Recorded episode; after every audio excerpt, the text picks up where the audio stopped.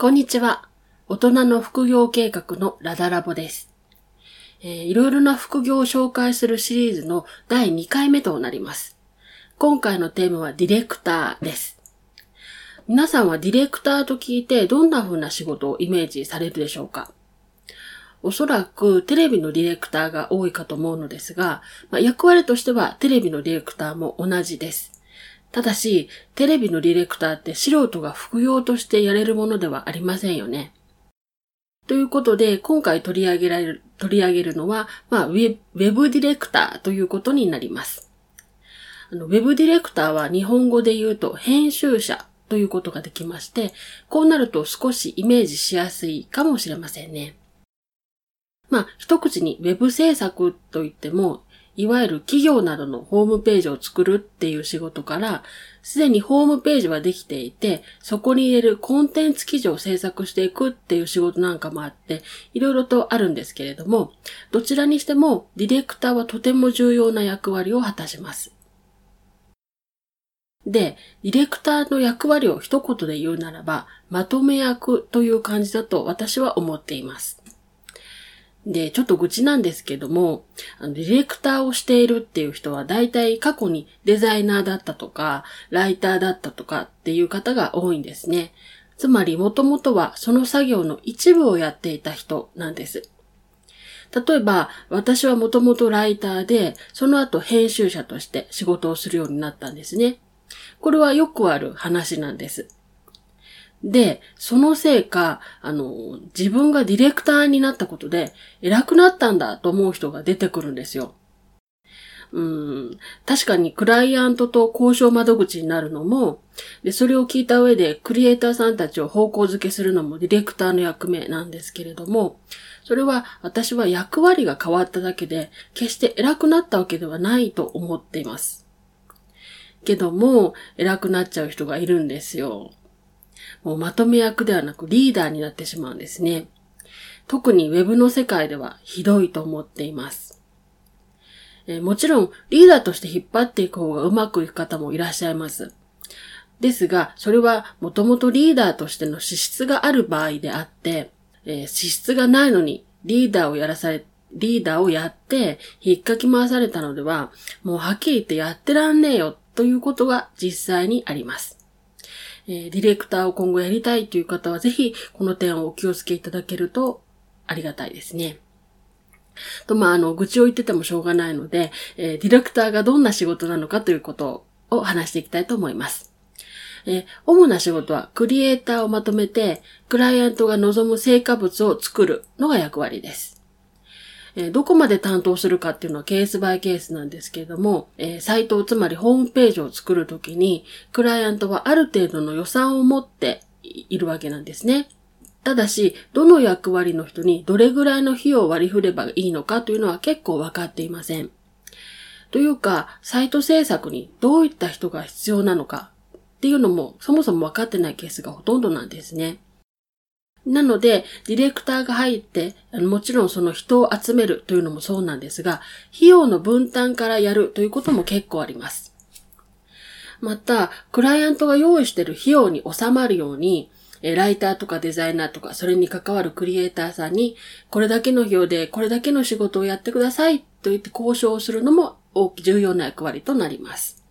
で、クライアントさんはホームページで反則をしたいという希望を持っていて、なんとなくやりたいことは見えてるんだけど、じゃあ具体的にどうすればよいかっていうのは分かってないケースがほとんどなんですね。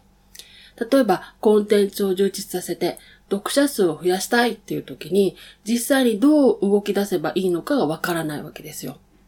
そこでディレクターが入ると、えここにこんな感じでお金を使うと、こんな風に人が集まってきますよとか、こんなサイトを作るとこんな効果が期待できますよとかっていう風にお話をして、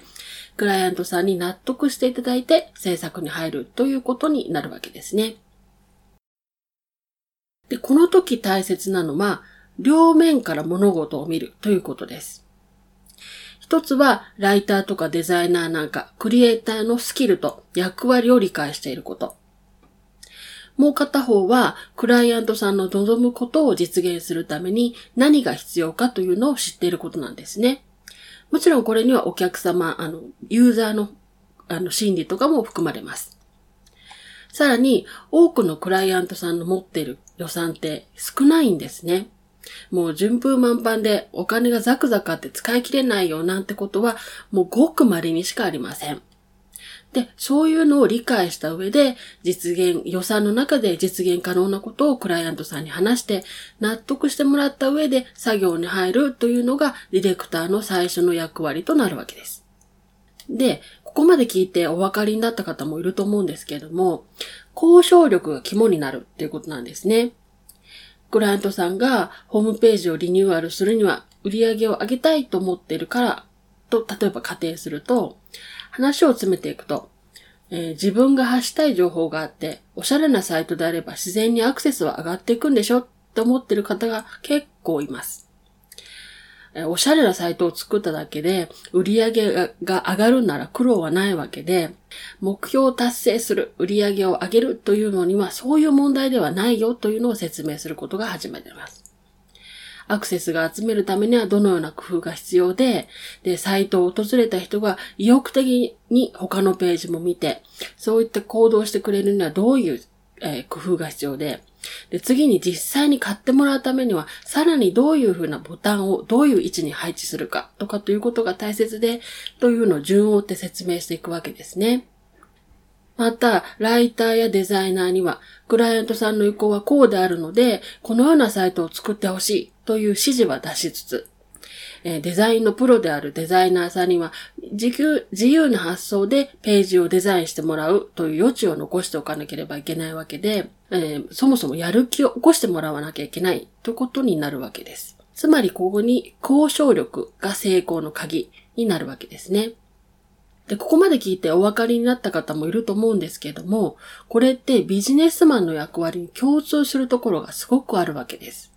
実際私の知る限りではありますけれども、最初クリエイターから始まったという人よりも、え過去にサラリーマンをやっていたよという人の方がうまくディレクターをやっている例がたくさんあります。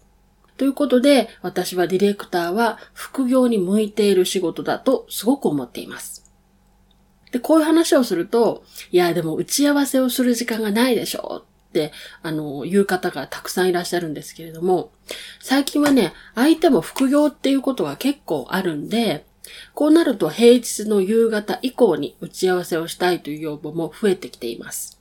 で、また相手が副業であろうと専業であろうと、とにかくいいものさ上がってくればいいって感じてるクライアントさんも増えているので、えー、最初からあの副業でやってますって宣言してしまえば、それなりに仕事は来るものだと思っています。それに、えー、仕事が始まってしまうとですね、ディレクターは作業をする担当ではないので、プロジェクトさえうまく進んでいれば、時間的な負担は最小限にできるわけですね。まあ、もちろん、うまく進めばという前提があるのですけども、これは、まあ、ディレクターの力量でいくらでもコントロールするべきものだと思っているので、えー、ぜひビジネスマンの方は挑戦していただしていただきたい仕事の一つということになります。